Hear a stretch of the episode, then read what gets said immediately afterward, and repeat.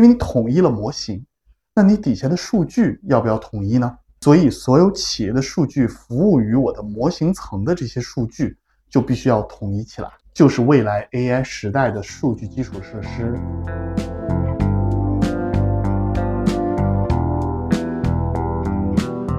我觉得这是一个更更开放的一个数据基础设施的一个时代，关键的点还是看 AIGC 的这个相应的技术在真正的走向 AGI 的这个路上，它的决策智能的问题场景是如何解决的。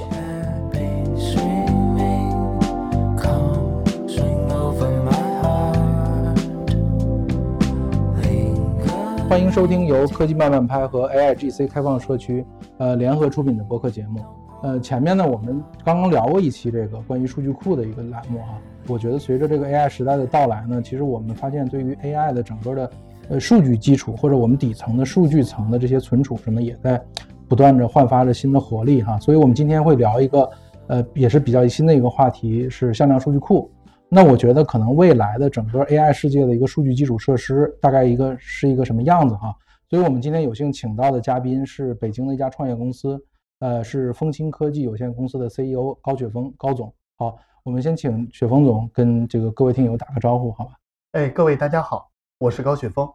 啊，呃，雪峰呢曾经是在 IBM 做过这个认知计算研究所的院长，也在这个阿里的大数据和 AI 产品部门做过总经理。呃，我觉得也请高总这个简单的做一下自我介绍，然后整个的职业履历啊和最近。啊，做的一些产品和这个公司的一个简单的一个情况，好吧？好的，没问题。呃，我给大家简单自介绍一下我的背景。那我是呃零七年开始加入了 IBM，然后一直是在 IBM 的认知计算解决方案研究院，呃是呃负责了整个大概四百多人的这样的一个研究院的一个团队。嗯呃，大部分的这个团队还是在我们的中国大陆，当然也有台北、印度和罗马尼亚的一些海外的一个团队。那我们所从事的事情呢，其实也是呃，在整个 IBM 帮助我们的企业级客户去做呃真正的数字化和智能化转型的过程当中，提供这些高科技的技术的产品和软件服务的支撑。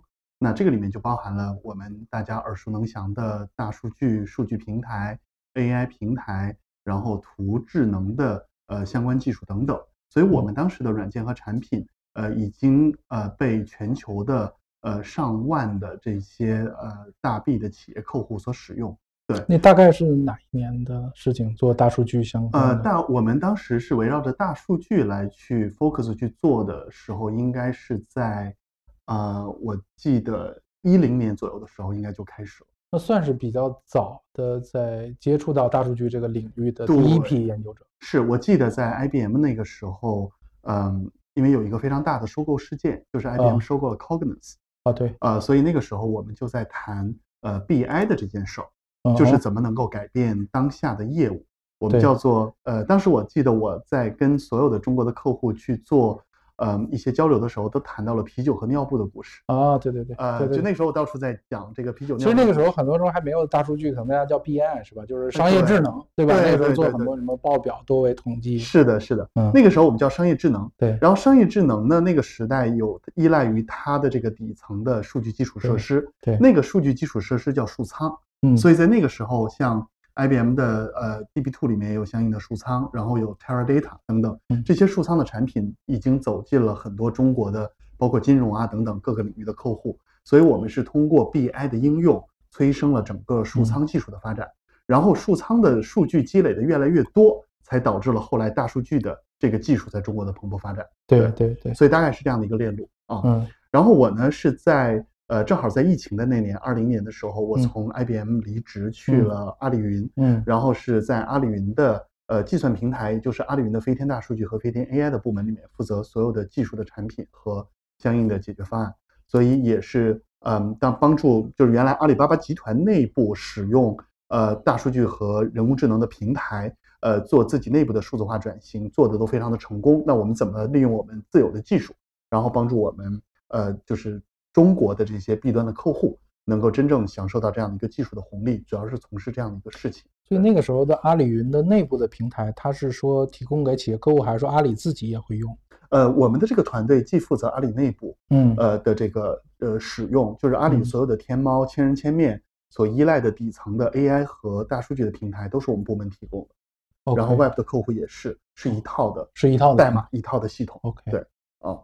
所以呃，基本上就是经历了外企，也经历了我们的这个互联网的这个、嗯。这个分布式技术最强大的一个嗯互联网公司的呃这样的一个大数据和人工智能的这样的一个历练。对，然后也是在嗯，应该是在二一年、二二年四月份的时候，我从阿里离职，嗯，然后出来创办了我们自己的这嗯家企业。嗯。呃，其实当时有一个呃想法，就是我在二一年去孕育这个想法的时嗯。候，就在谈我要做未来嗯、AGI 这个时代的数据基础设施。嗯嗯，那这个 AGI 时代的数据基础设施长成什么样子呢？嗯，我觉得现在都没有一个市场的共共识，嗯那个时候更没有市场的共识了。嗯嗯，所以我记得那个时候，我跟所有的人去谈我的想法的时候，嗯我会说，大家可以做一个类比，就是过去信息化的时代，它所依赖的核心的数据基础设施，大家应该都非常了解，就是关系型的数据库。嗯那么在发展到后面，刚才咱们提到了，就是在 BI 我的业务指标，呃，影响业务发展的这个时代，它对应的数据基础设施就是数仓，嗯然后技术的发展引来了大数据、嗯数据湖、湖仓一体等等。嗯那么未来全面智能化推进的这个时代，也一定有属于它的这个形式的数据基础设施。那嗯我们创业的这个公司就是要做这样的一个创新的数据基础设施。对，所以这里边我可能有两个比较好奇的点啊。第一个是说，其实大家看这次提 AGI 也好，其实是在这次 GPT 出来之后，就 ChatGPT 其实是已经最早的一批，也是到了二二年的年底，对吧？我们是没错，对吧？二三年年初是 GPT 四嘛，对吧？之前是二对，所以这个时候大家可能到 GPT 四，我觉得 AGI 这个词可能才被提到这个更广泛的认知程度。但是我感觉你刚才讲到的就是你在二二年年初或者二一年就已经呃开始在孕育这个概念，那个时候我不知道呃整个从市场的接受度啊，或者大家的理解程度，或者是觉得是不是 AGI 离我还很遥远，我不知道会不会有这种的反馈，呃，基本上全是这种反馈。全是这种的啊，对，因为呃，就是感触非常的深。嗯你像我在阿里的时候，我们其实跟所有的客户在谈的时候，那个时候呃，阿里有一个我们自己的大模型，就基于电商的各嗯种数据训练出来的一个叫 M 六的一个大模型。嗯嗯呃，就是这个时候我们其实已经能够给它很多的图片，然后它就能生成一段软文。嗯，然后我们经常给客户 demo 的时候就说，你看两段文字，你猜一下哪个是编辑人写的。嗯哪个是机器写的，大部分的客户其实都猜不出来，因为它的那个内容生成已经非常的拟人了。嗯所以在那个是在二零年、二一年的时候，我们就跟客户就到处在 demo 这个东西。你相当于局部做了个图灵测试，对吧？呃，对，我们就是给给很多的客户来做这个这个这个图灵测试，但是基本上在这个点上肯定都 pass 了对对对啊，因为我自己也分不清。对，OK，所以我们就知道这个内容生成的这件事情，嗯，是 AI，我们并不惊讶。嗯，所以 GPT 三点五推出出来的时候，我们也都不惊讶。嗯哼，然后 Chat GPT 推出来的时候，我们也不惊讶。嗯哼，呃，但是你您刚才提到的嗯是今年年初的时候对，AGI 到来了，等等，所有的这些事情发生了。因为 Chat GPT 用户数破亿非常快，对，大家都开始用了。我们把它叫做呃火爆出圈儿，嗯是因为它出圈了。嗯就可能我们旁边的这个不是做 AI 的这个领域的，不是做这个数字化或者是科技领域的，任何其他行业的人都在焦虑 AI 现在为什么这么厉害了。但其实我们还是非常冷静的，因为嗯我们都知道这个是只是用于内容生成嗯，Transformer 技术的大模型其实用于内容生成，它是最擅长的。但是其实它有一些非常难解决的问题。嗯第一个就是它是 Transformer，嗯，它就是以概率作为 base 的这样的一个理论的一个基础。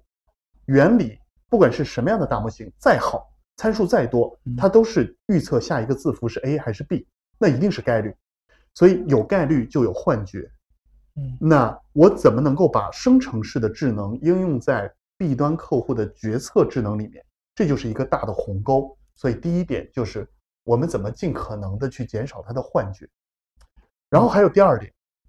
就是逻辑推理能力。我经常给大家讲讲一个嗯例子，就是一个大模型过来了，我经常用一个问题来去呃试去 test 去试验它，就是我会问他，姚明出生的那一年 NBA 季后赛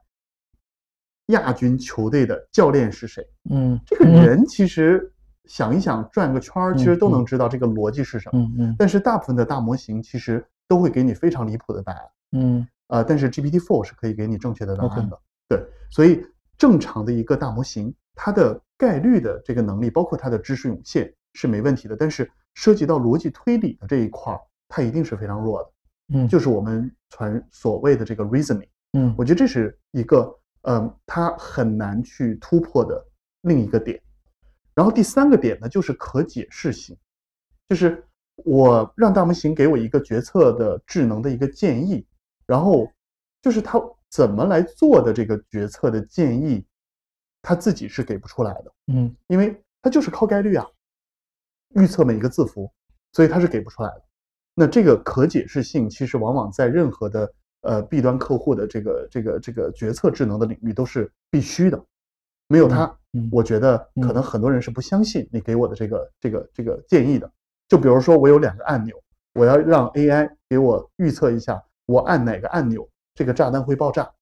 我给他所有的信息，他告诉我你按 A，我问他你问你为什么是 A，你告诉我原理是什么，他说不出来，那我就不敢按这个 A，对所以这个就是一个可解释性。第三个呢，就是呃数据的安全可控，就是我们经常有一些实际的需求，就涉及到智能化升级时候的需求，就是呃我这个是一个大的集团，我其实里面所有的这些数据是嗯有各种权限控制的，比如说 HR 部门的数据不能被任何的业务的部门去看到，嗯。因为它里面有非常敏感私密的数据。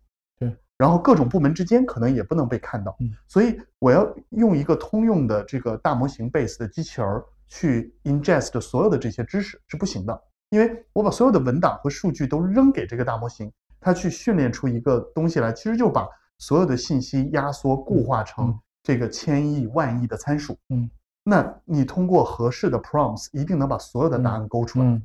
那这是不行的。所以怎么实现数据的安全可控？嗯，这四个点其实一定是大模型的 base 很难去解决的技术。我觉得大家也是公认。对对，我觉得你讲这些问题，可能是大家逐步意识到大模型的本身的一些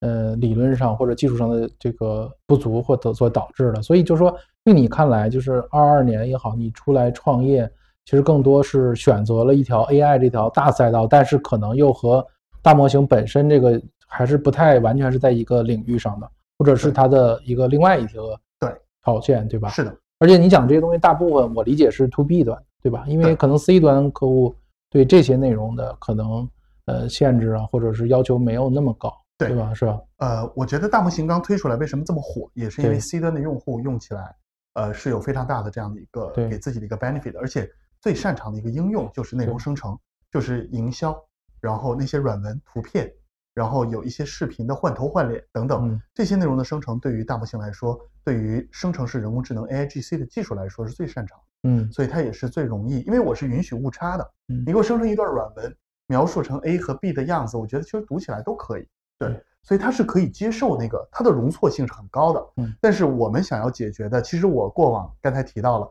将近二十年的这个历程，一直是在解决 B 端客户的智能化升级的问题。嗯嗯，所以我一直想要解决的其实就是决策的智能。那未来 AGI 的时代能不能到来，其实就看我的生成式的智能如何能够跨越那个鸿沟，走到决策智能的这个领域里面去。嗯嗯所以这个就是我们想要去填补的那个鸿沟但是需要一步一步去做。对但是雪峰，我觉得还有一个第二个疑问点，因为我刚才谈的是第一个，第二个就是说啊，这些事情都该做，而且大家觉得是正确的路径，但为什么是那个时点？因为大家知道，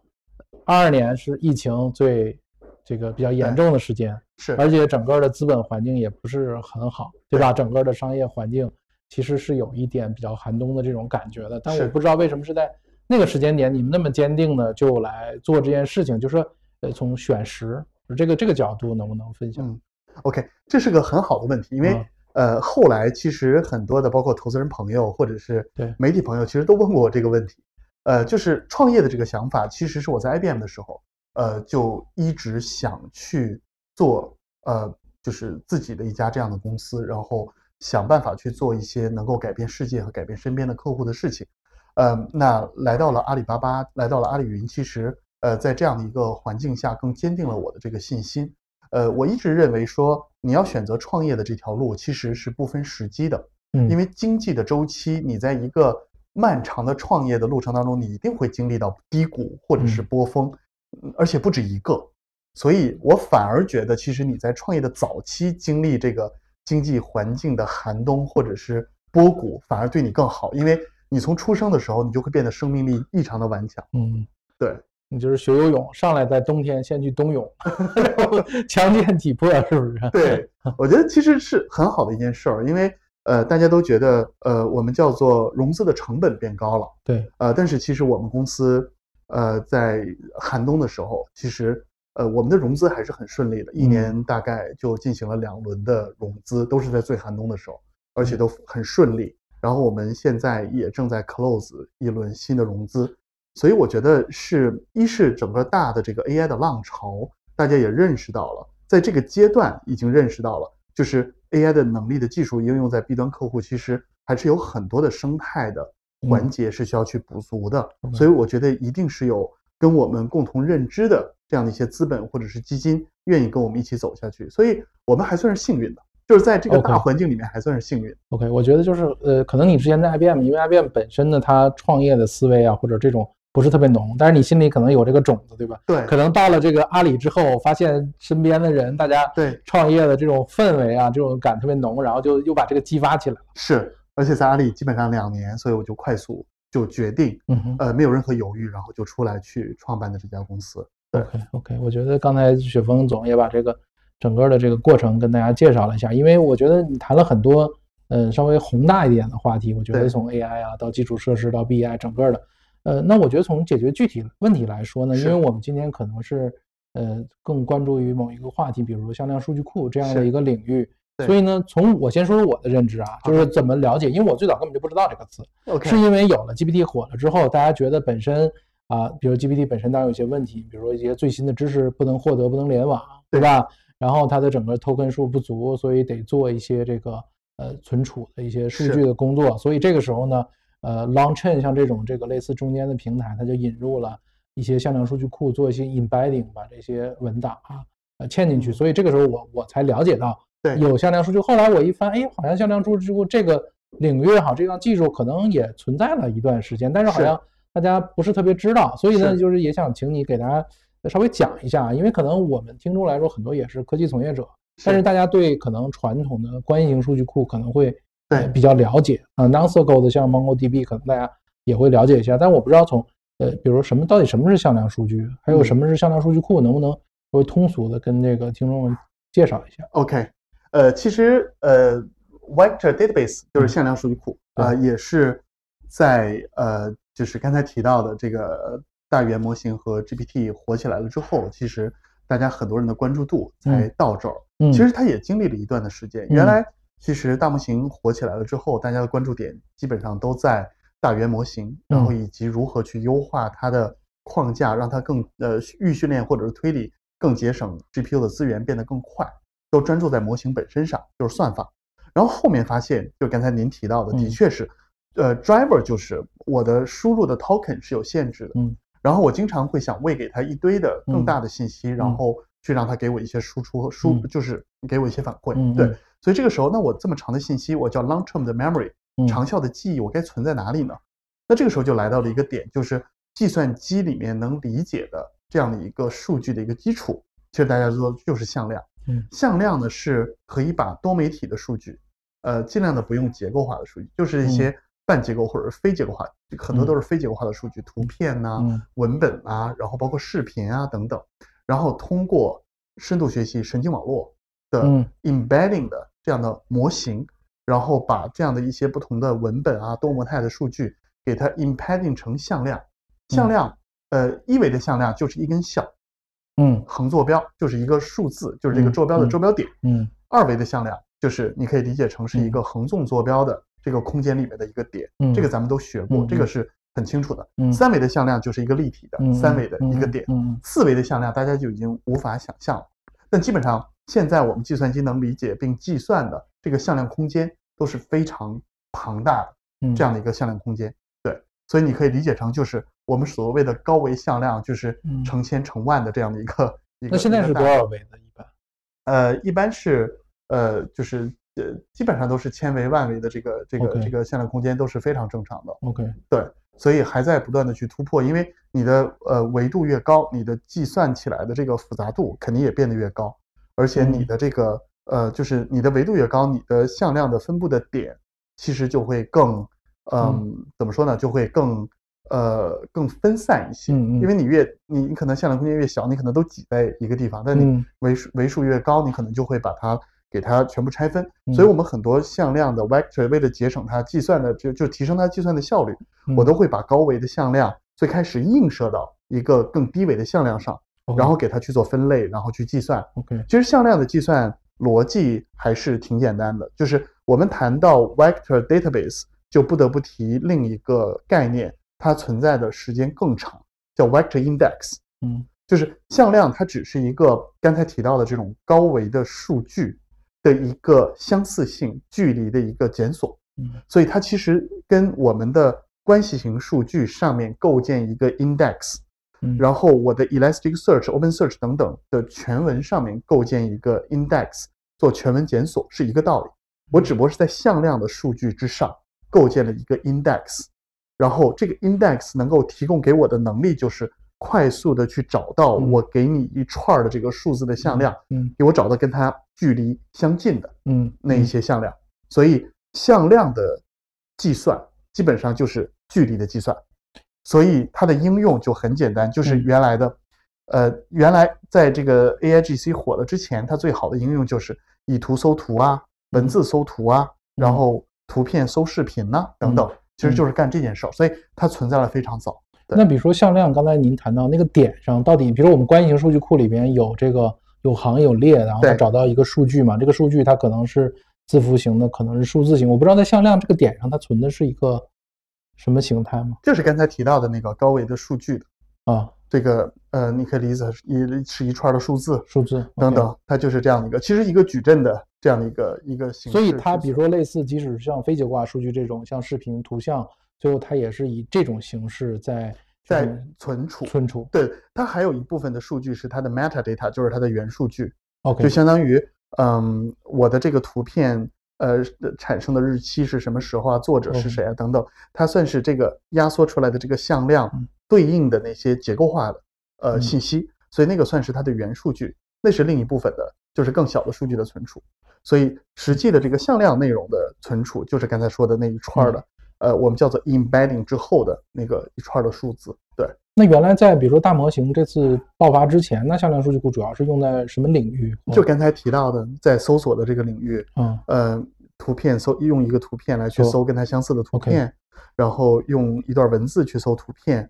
就这个技术是一直存在存在了很久，然后还用于一些推荐的领域，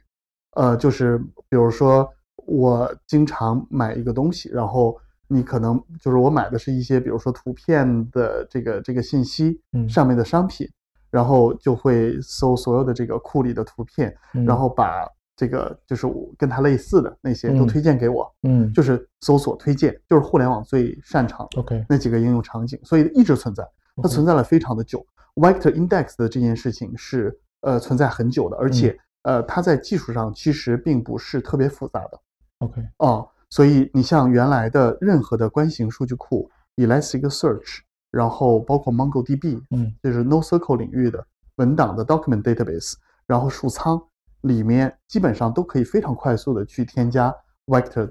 就是我们叫 vector index。嗯嗯对，所以 vector index 是一个呃向量的这个这个 indexing 它的索引，给它建立起来了之后，你就可以基于这个索引去、嗯呃去检索了。但是嗯。它并不是一个完整的一个 database，、嗯，因为 database 还涉及到了很多，比如说数据的管理，管理对。我得增删改查对你的这个向量数据，对对吧？然后我还得有一些可视化的界面，然后工程化的这个 console 去管理嗯。你里面所有的数据，嗯。然后实时的查询，怎么能够尽量的不要让你那么大量的 index 全部去重建，嗯。然后你的 index 的这个这个我们叫做 index 的方法和算法，怎么样能够更高效的来去做因为有非常多的这个 indexing 的这些方法，比如说 PQ 啊，嗯。比如最简单的这样的一个低维的映射呀，嗯。比如说现在用的也非常多的，我们叫做 HNSW 的嗯这种，就是基于图的嗯。方式来去做。呃，其实它原理都是一样，就是把各种高维的这些向量给它慢慢的降低到低维，然后聚到一一个一个一个一个 group 里面，嗯。然后能够把呃聚到一起的这些认为基本上就是相似的，嗯。就是都是一样的原理对，而且非常多的开源的算法，就是非常高效的能支撑它。但是你还得支撑一些，比如说分布式的计算呐、分布式的存储啊，因为数据量大了嘛，这个都是 vector database 嗯。要基于 vector index 来干的事情。，OK，所以呃，其实我们说 vector index 在很多的数据库里面都有，嗯嗯。比如说我把 vector index 结合到数仓里，，OK，因为数仓的这个它也是一种数据库的形态。嗯哼它本身就有很多数据的增删改查、数据的分布式的处理等等这样的一些技术，所以我们不能说，呃，vector index 融入到数仓里了，它就不是一个 vector database。所以其实它也可以提供 vector database 的能力。嗯对嗯所以就像我们呃这个企业做的，呃，其实我们前一阵儿刚刚嗯参与了这个 vector database 的一些标准，嗯然后同时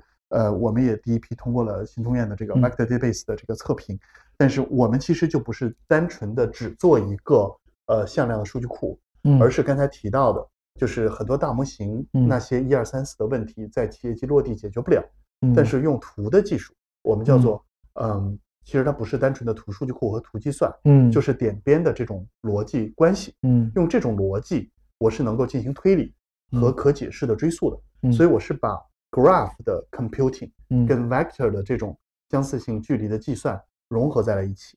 嗯。所以就相当于我提供了整个的一个数据库的一个框架，嗯。这里面又有 graph 的检索嗯，graph 的 computing，然后也有 vector 的 indexing 的这个这个相应的检索。所以其实是把这种不同的计算多模态融合在一起。嗯。所以我就完全可以实现非常丰富的场景，就是嗯一个图的结构，然后有一些向量相应的属性的信息，然后我用一个 query 的语句，我就可以干嗯很多就是原来是割裂的不同的数据库能干的事情，嗯。嗯。然后原来纯的是一个呃我刚才说的这些向量，其实一串一串的数字，它一定都是割裂的嘛，对吧？那我现在其实就可以做到说嗯。这一串串割裂的数字，它们之间的复杂的逻辑关系。嗯。我都能给你存储和记忆下来，嗯。所以它就更丰富了嗯纯的嗯 vector database 的一个维度信息。对，我大概理解，因为这里边又引入了一个新概念啊，就图数据库，对吧？图数据库其实也有很多年了，就是在我最早了解里边，图就是用一种图形啊、什么边角关系啊，然后来来去存储数据，能够做一些呃模式上的分析，比如做一些风险预测等等的。对，呃，我但是我稍微有一点呃这个疑问啊，这个可能稍微有一点深入一点，是就是说我这边有向量数据库和一个图数据库，其实在理论上这应该是两套理论吧？呃，对，就是它的内存计算逻辑上肯定是两两套，对吧？对然后我们相当于是在底层做的融合，还是说我们在基于这两东西，我上面做了一层封装？就是我我刚才可能这块是明白嗯对，其实它并不是在上层的一种平台性的封装，OK，就是我们的呃数据库的这样的一个基础的呃体系，它是分成几层。嗯呃，最上面的我们都知道有一个 query 层，对就是你的查询层。对，这个查询层的功效呢，其实就是各种各样的一些呃你的查询的语法，然后去解析它，解析出一堆的算子来，然后并能够生成执行，就是我们所谓的执行计划。嗯然后中间这一层呢，我们叫做计算层，嗯哼就是它现在基本上都要做到分布式的计算。嗯哼呃，vector 的 computing 吧，就是向量的检索，它是一种计算。对，然后我的基于刚才提到的点边结构的嗯图的计算，呃，不管是模式的匹配也好，嗯。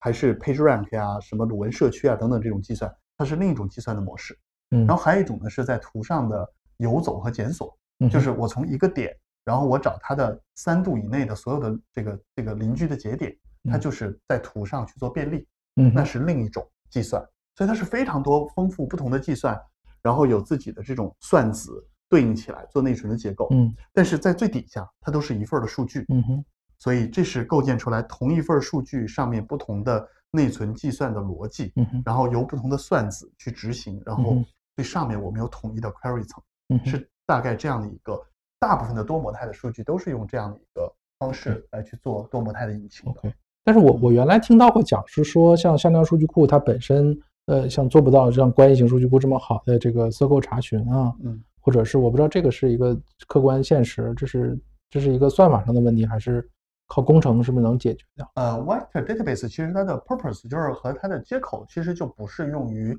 cycle 查询的。对，，cycle 还是关系型，比如说数据库和数仓，嗯嗯。呃，它是典型的 cycle 的 interface 的查询。嗯。然后你说向量的数据库，其实呃它很简单，就是它的语句很简单，就嗯是我给你一个向量，你给我找出来，嗯呃，就是 top k，能给我返回跟它最近的那些向量就 OK 了，所以它并没有特别复杂的呃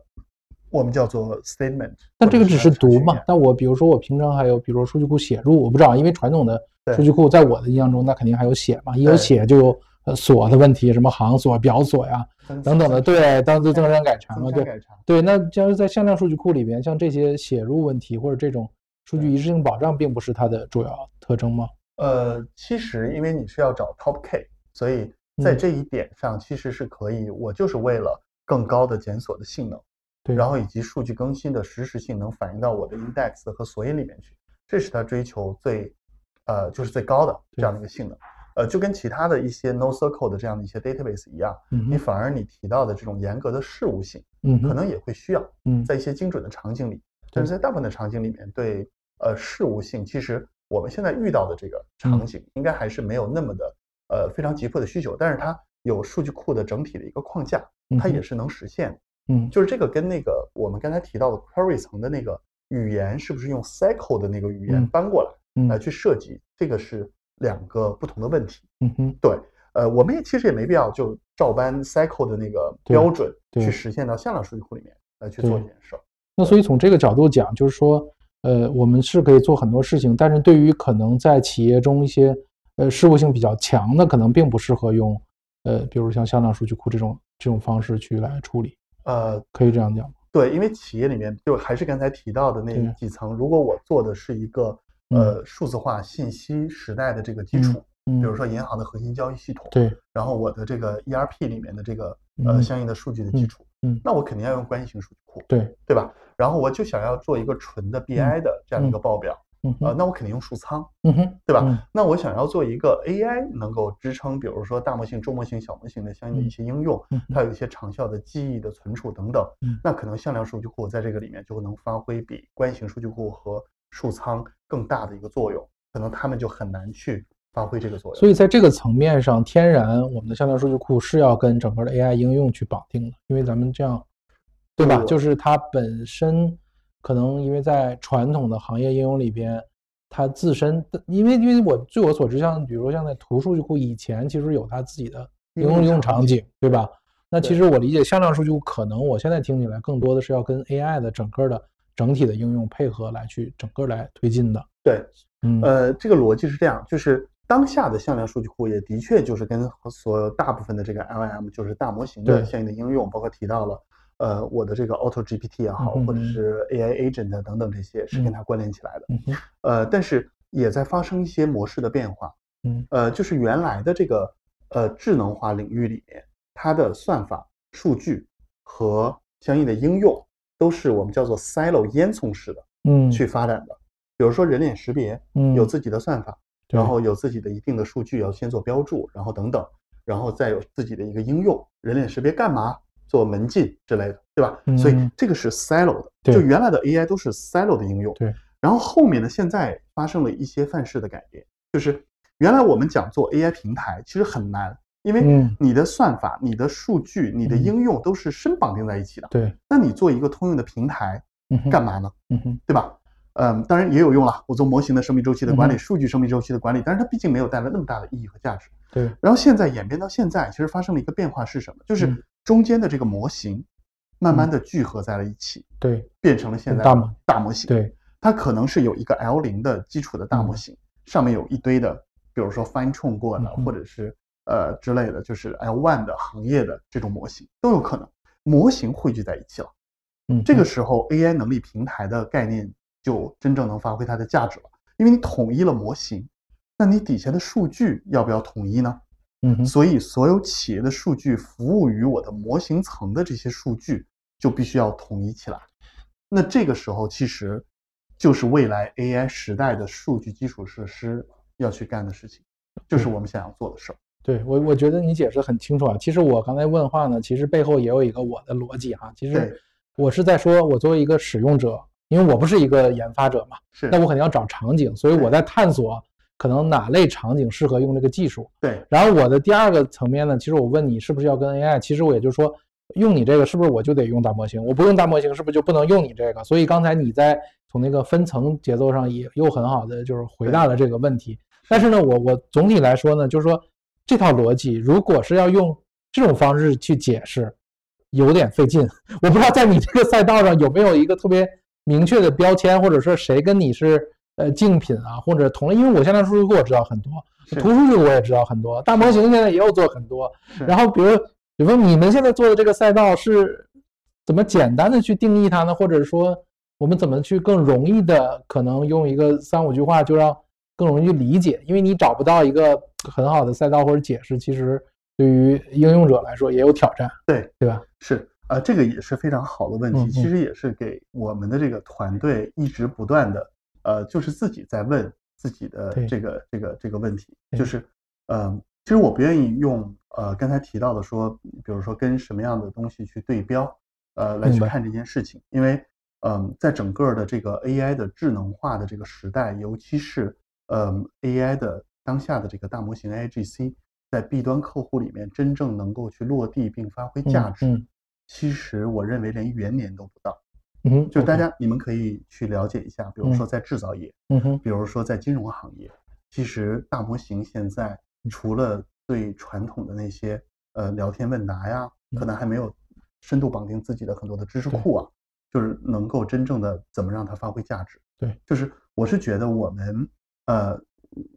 刚才提到了，就是我们做的的确是图和向量深度融合的一个分布式的引擎，对，来去支撑刚才提到的数据融合这一层。但大家的确是不是特别容易理解？图数据库能理解，向量数据库原来也不理解，现在对对对，现在逐步理解。对，但是融合在一起的这个能力我又不理解了，不理解。对，但是我们经常是，嗯，比如说我们跟很多的客户去，呃，谈他想再把大模型落地到自己的场景的时候，我们不去谈概念，对，就是。他自己会有研发团队，他自己试过向量数据库，再加上 Long Chain，再加上一个开源大模型，解决不了他实际的问题。嗯，问题就在于刚才提到的，呃，幻觉、不可解释，然后呃，数据的安全可控这些东西很难去做。就这几个呃很很简单的这个这个就是呃 B 端客户落地的难点。对，呃，我举个例子，我们跟一个制造业的客户。他其实很简单，就想做一个 HR 的这个这个领域的，嗯，呃，聊天和问答的机器人儿。那他有自己一堆的这个呃 candidate 或者是他自己员工的简历，那他就把简历都扔进去，让自己的 HR 可以随便的基于这个简历啊，或者是问他自己员工相应的一些背景的问题。嗯，那其中有一个简历就是教授 A，嗯，他是在普林斯顿大学工作和学习的，然后在工作的过程当中发表了三篇论文。嗯哼。然后 HR 就问了他一个问题：教授 A 在斯坦福大学发表的三篇论文是什么？他背后的技术栈就是刚才提到的大模型 long chain，再加上向量数据库。嗯。然后刚才都知道了，这个其实整个这个技术栈全是用概率的这个体系来去做的，因为向量的距离计算它其实也是找概率嘛，呃不不是概率了，就是找相似性，相似性相似就行。对。所以很简很简单的一个结果，他就把他在普林斯顿大学工作发表的三篇论文。给我反馈回来了，调用大模型的生成。他说，教授 A 在斯坦福大学发表的三篇论文是 A、B、C，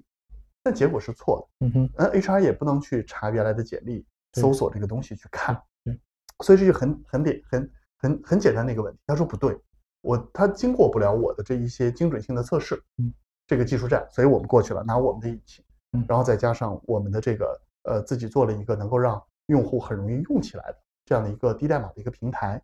然后客户基本上就把他所有的简历信息通过我的这个呃平台 ingest 到我的这个呃图向量融合的这个数据库里面，它里面是有很多精准的信息的。嗯比如说我就能解析出来，呃，这个教授 A 他是员工嘛，嗯，然后他其实是在哪个大学工作，在哪个大学学习，嗯，呃，在什么时间点，然后在工作的时候有什么属性发表的论文，这个论文我没法存原文，我就都是用向量的方式存在我的这个结构里。这是一个非常容易能够结合当下的自然语言的理解生成的这样的一个精准的关系。那这个时候我去问他一个问题：教授 A 在斯坦福大学去呃发表的论文是什么？那我就很简单，我就我通过这个问句的这个简单的语义理解，我就知道他是想要找教授 A 嗯员工嗯和呃就是那个那个那个那个论文嗯。也是另一个实体，嗯然后呃在这个链路当中是中间必须是经历一个学嗯校的，对然后这是一个链路查找嘛我就可以在我的结构里精准的找到这个链路，嗯然后我要达到的目的是找到这个链路了之后，我去看它的属性的论文，把那个相应的内容返回给我。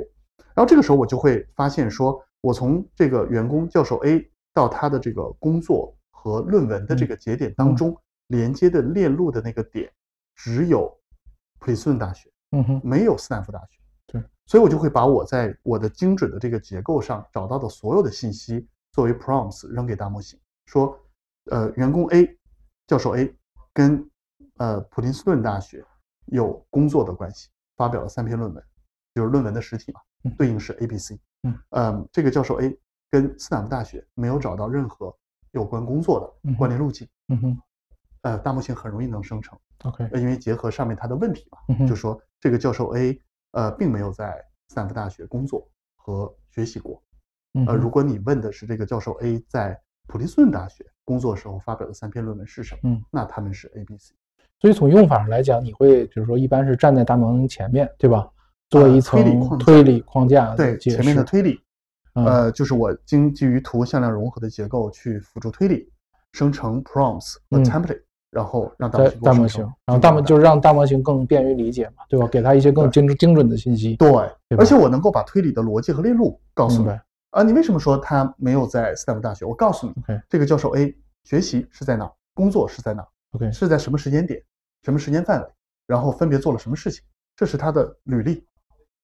嗯追溯性、解释性，我都告诉你。这个是一个非常简单的例子，也许你也可以通过一些关键字的辅助也能够解决这个问题，但是你要真的把它做的非常通用，其实就是得依赖我们这引擎来做。所以其实我们没有说要 POC、PK 或者怎么怎么样，我们跟客户但凡是他想去解决这个问题，基本上我们直接给他做一个小的试验和尝试，那他就会直接让我们去，嗯，给他做他完整的系统的这样的一个实现。OK OK，这个这个就我们确实花了很长时间来解释对什么是向量数据库，什么是图数据库，以及是呃你们在做的这个事情啊，就这个我也觉得大家你不要怪我无知啊，就因为第一个呢，这个大家从这个呃接触一个新概念以后，审肯定要一般要去对接自己已有的知识体系，他没错不他很难接受一个他之前没有见过的东西，这对是为第一点。第二第一点，第二点呢，就是说，那我们更习惯于去对标，是比如说，哎，国外有没有，对吧？对我们国内是不是这个的什么什么仿制品，对不对？那就像我们今天做大模型一样，就每个人都拿着我这是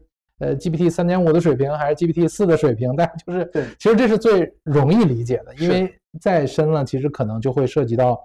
呃一些工程的或者是技术细节的问题了。对呃，但是我我这又产生另外一个疑问，就是说在你们现在定位来讲，因为我听起来有一点像往解决方案或者整体的呃 total solution 的这种呃方式去走哈，但我不知道你们底层是有专门的产品团队，然后有解决方案团队，还是说你们现在做的其实就是一个以解决呃客户现实问题为主的这样的一套这种研发模式，或者这是公司的一个定位啊？这个我不知道，这个是我们其实刚才提到，嗯就是我们还是做底下的核心的，我们叫做引擎的产品。嗯哼嗯，因为有呃图和向量融合的数据库，嗯这个还是一个完全自研的对一个数据库。对对，呃，图的分布式计算、向量的分布式检索，这个其实都是我们最核心的能力。所以这个是一个真正的呃，就是我们用 Rust 的语言重写的，呃，这样就是一嗯个、一个嗯图和向量融合的数据库。就像你刚才提到了，其实业界里面并没有一个完整的一个这个东西对去抄或者是去仿制。对所以这个完全是我们真正的自研和创新的东西。那您刚才提到了，就是是不是要有一个完整的解决方案对。服务于客户？其实我们只做到上面的低代码的这一层嗯，就是能够真正的，我这个低代码的平台可以插拔不同的大模型，因为它就是 prompts 的这个 template 的库嘛，嗯然后调用大模型去做，而且我这个低代码的平台可以基于我的这个数据库里的数据去 fine tune 你现有的一些大模型，让它更容易能理解你本地的知识，嗯，然后结合我自己的引擎，把我的能力都抽象出来，不用嗯你写语句，图的语句啊，或者任何的语句啊，嗯我都是低代码的东西，把能量把这个这个这个相应的算法和能力封装在我的这个低代码平台里，然后最后暴露给用户，其实就是各种低代码的拖拉拽啊，或者是一些 API。然后刚才您提到的，比如说我要做一个智能问答的应用，对，那个应用层基本上我们都是当前是交给我们的这个客户或者是呃我们的合作伙伴来去呃他们来实现。OK，所以我们其实还是围绕着我们的核心引擎在做，嗯因为我相信未来真正的所有的智能化的时代到来的时候，它的数据一定是会存储在我们这样的一个融合引擎里面去的。OK 呃，割裂的一个图数据库和割裂的向量数据库可能都很难解决这个问题。OK，所以，但是这个的确像您说的，就是，嗯，它是要慢慢的去在社会上或者在嗯业界去形成这样的一个共识的。但是其实学术界有非常多的论文在往这个方向去去去发展，比如说神经符号数据库，这个在很多的那个顶会论文里面，其实都在谈这个呃这个大的这样的一个一个一个概念和理念，嗯。就是不能单纯的把呃神经就是 tensor 就是嗯。我们提到的跟向量这个体系一致的，然后符号呢其实就是呃类 cycle 的这种，嗯。就比如说图上的符号逻辑推理，嗯。要把它融合在一起，新形态的这个数据库才能够支撑。嗯。所以，嗯，并没有一个什么样的产品去真正的呃推出来全部的大的市场份额全部抢占，呃，是因为呃我刚才提到的，就是你还是要一个个的解决真正当下的问题题才行。就像我们先有 BI 的这个应用的需求，嗯慢慢的才有底下的数仓能够嗯建立起来。原来最早的 BI 应用很多都还是基于数据库来去做的，对，对，所以我觉得一定是一步一步发展的。所以这是为什么我们创业是有时间窗口、有时间周期的。我们可以一步步做这种我们认为面向未来创新的事情。但是如果我在一个大的平台、大的企业里面，可能当下面临非常多的压力，我可能就必须要嗯呃一的对标，或者是我要做一个嗯什么样的一个现有的已经被验证的嗯这样的一个技术体系。嗯所以我觉得其实创新都是会冒风险的。对，对，所以我们就我还是原来在 IBM 的学到的那些经验。其实你任何的产品、任何的技术，只要能解决客户实际的问题，并带来很高效的这样的一个过程和结果，那它一定嗯是有价值的。嗯嗯，对，因为我今天也看了看，其实我看在整个向量数据库上的整个赛道的产品也是目前是挺多的，而且很多我看像一些传统的像 MongoDB 啊、PostgreSQL 自己好像现在也都推出了自己的向量数据库，对，对吧？我不知道，就是除了刚才你谈到的，你们这边是比如说拿图图数据库与向量数据库做这种呃融合式，我对。不知道在本身的这个呃其他方面还有没有什么一些特点，就是我们能够就是说可能更容易接受或者理理解的一些点吧。啊，呃，其实刚才提到的图和向量的这种数据的融合对和上面的计算的融合，嗯，其实我们就是深度的了解了当下 AI 的这个嗯这个这个大模型的技术，嗯呃，企业级落地嗯。决策智能的升级过程当中的那些可解释推理，然后包括尽量的减少幻觉的这些嗯。问题，去针对它来去做的。其实，嗯，我们这个里面其实也有呃刚才提到的所有的这种多模态数据的嗯原文的检索，嗯，对呃，就是我们是通过呃，就是结合一些开源的技术的深度优化，嗯来去做的全文的检索。其实我们认为未来的一个 AI 的基础一定是，嗯、你要有不同的多模态数据的原文，嗯呃，因为你一定会要找到这个这个就是你的那嗯个数据的原文件嘛，嗯，对吧？对，然后同时呢，这些原文件里面的各种数据，它一定要抽象到计算机能理解的一个形态。那这个形态是什么？就是精准的结构是用图的结构来组织，嗯哼然后那些就是抽象出 embedding 出来的东西就是向量，对，你可以放到图的结构里面，嗯哼然后你再去做各种丰富的计算。嗯哼那 MongoDB 和 Elasticsearch 嗯基本上都很快的去融入了 Vector Index 的能力，这就是我刚才提到 Vector Index 其实并不是一个特别新的，嗯。或者是说非常容易能够嗯。呃引入到产品里的一种一种技术，嗯而且非常多的开源优秀的项目。对所以你看，任何的数仓也好，甚至关型数据库，嗯。然后 NoSQL 的数据库，包括 MongoDB 啊、Elasticsearch 的这种搜索引擎、检索引擎，嗯。这边都快速的引入了 Vector Index。嗯，然后他们有本本身就有非常成熟的这个数据库的，刚才说的事务啊、分布式啊，然后数据的这种增删改查的数据管理啊，这个嗯能力基本上都很完善。嗯所以他们很快的就能推出 vector database。我们也是一样，我们最开始做的是图的呃最难的分布式计算，那我们也是很容易的就可以把 vector index 加入到里面来，但我们有周边非常完善的数据库的框架，我们也可以独立的推出 vector index 或者 vector database，这个都是比较容易的。但是有很多优秀的独立的嗯 vector 的 database，其实它做了非常多的这种周边啊、分布式工程框架呀等等，对。这样的一些事情，所以他们也都有他们非常独特的特点。比如说让用户更易用啊，那个语言的 interface 变得更简洁呀之类的，我觉得也都非常的好。呃，就是呃大家的路径是不同的，但是 vector database 再往后去发展的时候，它有一个 meta 的这个这个这个这个，就我们叫 Meta Store，就是刚才提到的那种呃，就是向量数据的一些原属性。嗯哼，慢慢的它也会把向量之间的关系用一种方式能够给它组织起来。所以我觉得大家殊途同归，走到最终的那个点。一定是我刚才说的这个三类数据的融合。对对，就就从你来看，你比如像咱们讲传统的这种数据库，最后其实经过几十年的发展，最后能够存活的可能就为数不多的几家。我不知道未来像在你看到像向量数据库、图数据库，或者是我们讲 AI 的整个大的数据基础是，是不是也是一些最后一些 survivor 或者幸存者，可能也不会太多，就像我们谈大模型一样。对。我我倒不我倒不会这么看，因为呃也是看历史嘛，就看发展。对，就是还是刚才提到的关型数据库，然后呃我们有那么多丰富的应用，对，然后导致关型数据库大家都知道就那么几家，对吧？但关型数据库的技术也不断的在演进和发展，包括到现在 New Circle 其实也涌现出了非常多的好的产品，什么 TiDB 啊，包括 Ocean Base 呀，然后 PolarDB 啊，就是阿里云上的，就是各种。呃，New Circle 的这个产品其实也涌现出来了，就是并不是呃，Oracle 是非常市场量量非常大，而且在数据库领域是非常这个这个这个很很厉害的一家企业，但是还是有很多的不同的产品涌现出来。然后再后来就是我们说的大数据数仓，嗯，数据湖，它的技术也不断的在发展，嗯，而且它就不像呃数据库的这个领域就那么几家，可能大家认为是头部的。它可能就有更多的大数据的系统，OK，比如说 BigQuery 啊、Redshift 呀、Snowflake 呀、嗯、DataBricks 呀，其实你在国外就能叫，就能叫出好多了。对，而且你能说谁比谁会更好吗？Redshift 就比 BigQuery 要好很多，对，BigQuery 比 Redshift 好很多，Snowflake 比他们俩都好很多，不能。OK，对，所以我觉得再到未来，其实我觉得形态会更开放。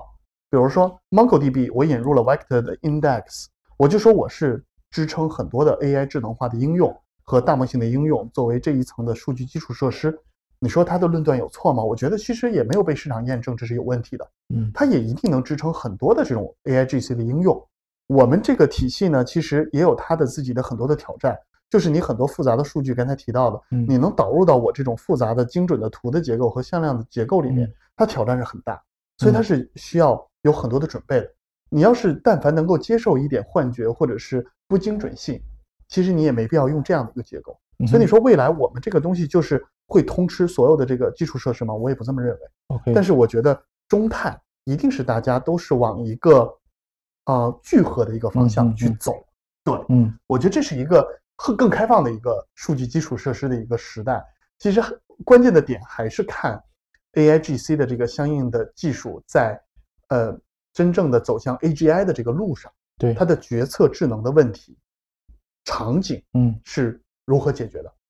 哪些场景先被解决？对对对。然后正好回到这个问题，我就是想多深问一句啊，比如说，我们正因为是说刚才讲到大模型有刚才你讲到的四个方面的一些缺陷，对，所以才导致了像这种技术的可能一个蓬勃发展。但是呢，可能在我的理解中，大模型也在自身也在解决这些问题，没错，对吧？像比如说我们刚发布的这个 GPT 的这个这个 Turbo，对不对？它已经达到了一百二十八 K 的这样的一个这种处理能力了。那所以就说，在这个问题上，大家是一个共同进步呢，还是一个此消彼长？你是怎么理解的？就是现代的这个技术的体系，为什么大家都拥抱开源，都希望开源？是因为呃，一定不会是一家把所有的技术全部去做了，一家独大。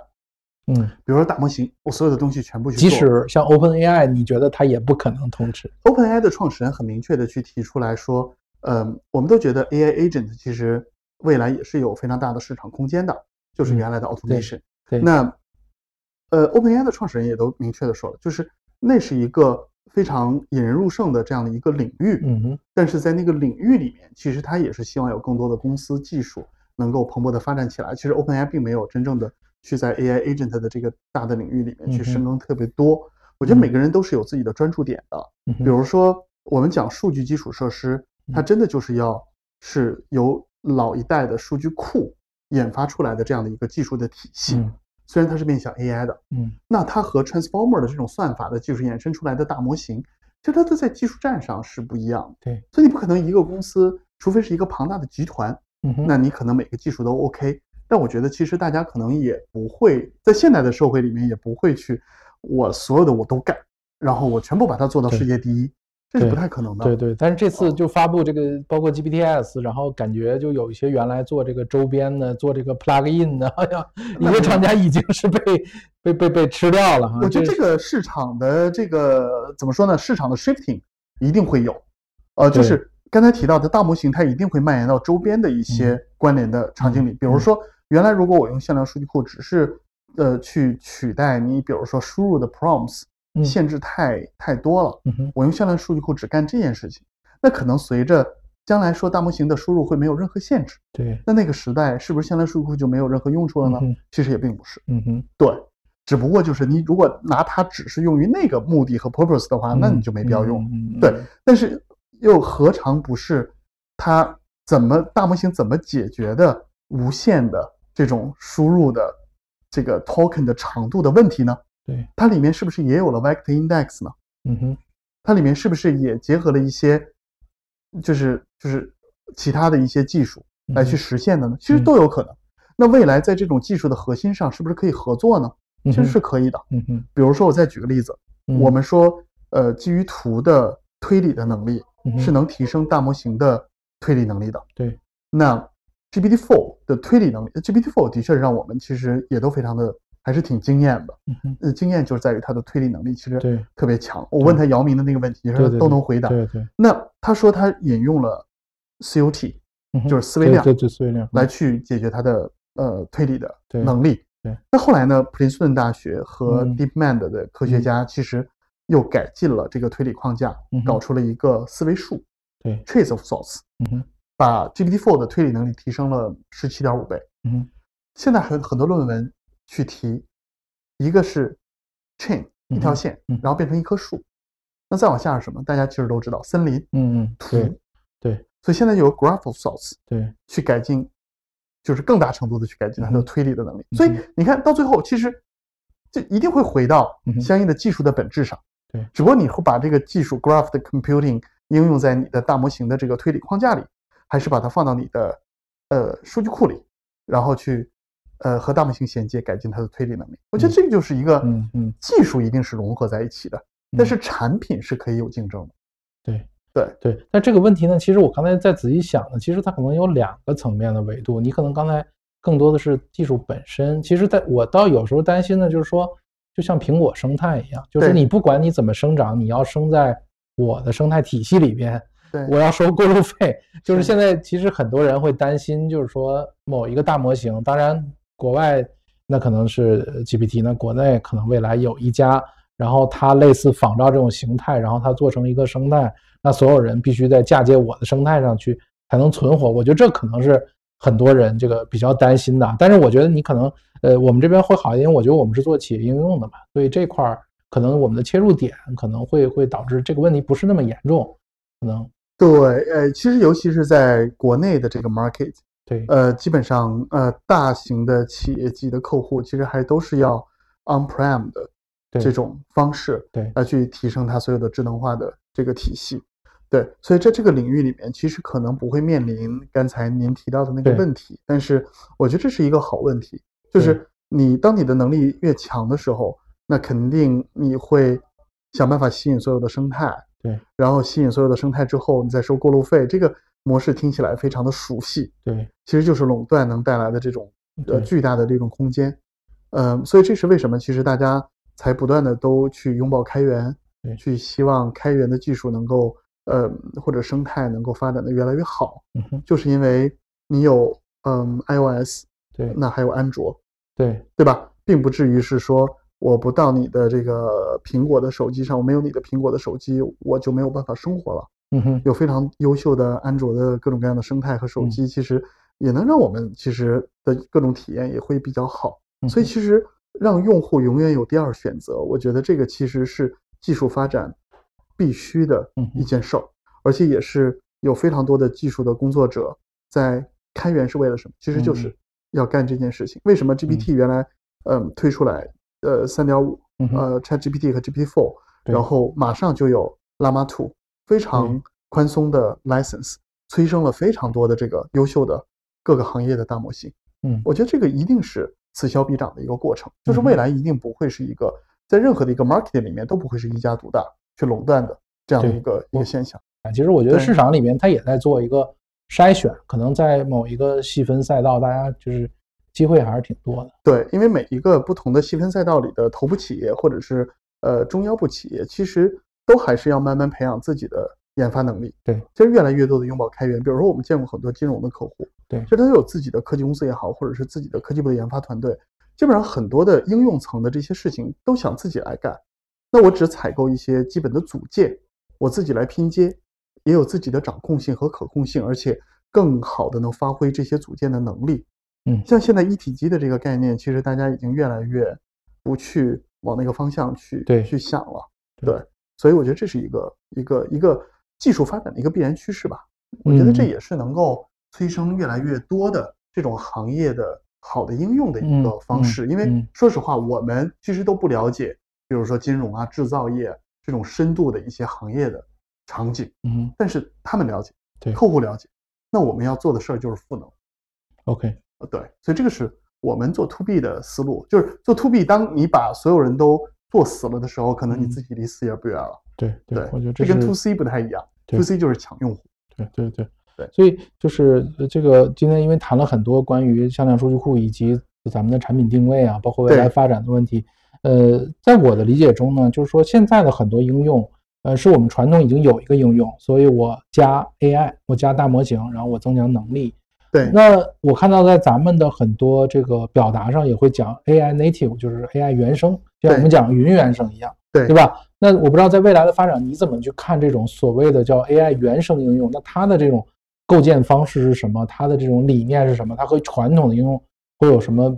不不一样的地方？嗯啊，呃，其实云原生呢，呃，这件事儿谈了好久了，对，是云计算各种大的云厂商其实都发展了非常多年。然后才会说全面拥抱云原生。对，呃，就包括 AWS 最近的这个它的 Reinvent，其实提的也就是刚刚才全面的去说我要做呃云原生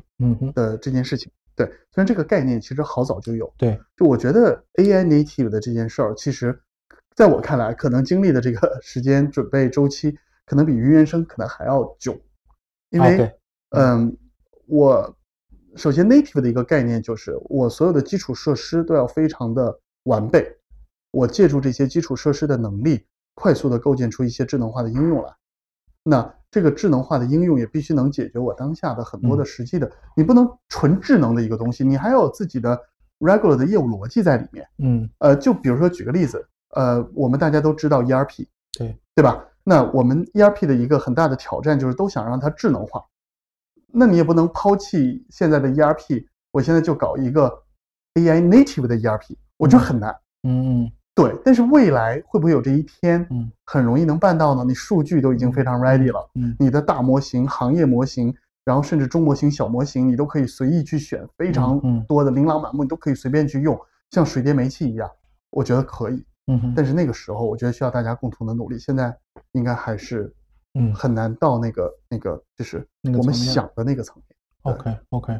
行，呃，最后一个问题吧，就是说现在咱们产品也有，对吧？现在也在整个市场拓展。对，呃，那我不知道接下来像咱们公司最主要的方向是什么？是我呃再去研发新的产品呢，还是我把这个产品好好的在市场上做一些实际的应用案例，然后得到这个强化？还是说我们现在应该是说？呃，更多的跟合作伙伴去来做绑定，做一些解决方案。我不知道，就是从路线上是什么。您刚才说的这三点，其实就是我们嗯 OK 未来发展的这个 最主要的一个路线，其实就是一个呃 To B 的一个比较典型的一个思路，就是首先我们是有一个我们自研的呃核心的引擎的产品，嗯，呃，就是呃我们自己的有很多的事情要做，就是把真正的我们想要的这样的一个智能化的引擎给它做好，呃，分布式的这种各种技术的深度打磨呀。然后包括呃各种不同的 vector 的这个这个计算的能力的增强啊，呃，然后包括图和向量的这种智能化的执行计划的解析等等，就非常多的事儿要做，所以它会持续的打磨。但我们不是关起门来去去做这件事儿，而是我一定也要跟头部的客户在一起，然后把这个东西真正应用到它实际的生产的环境和场景当中去。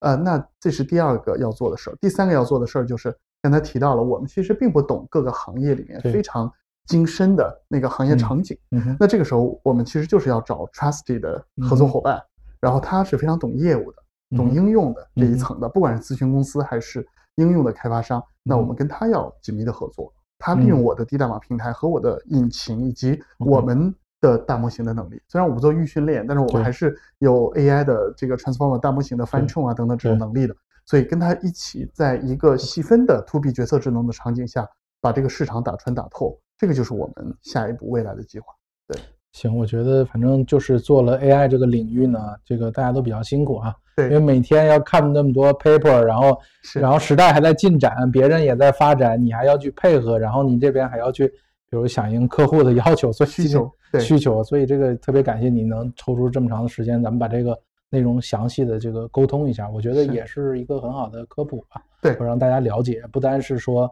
呃，咱们公司的产品以及什么是这个向量数据库，什么是图数据库，对，以及在 AI 时代下，整个的基础设施大概应该是样个什么样的形态哈？是，好，那就非常感谢高总，好吧？今天我们的访谈就到这里，好，谢谢主持人，好，谢谢，再见，哎，再见，哎哎。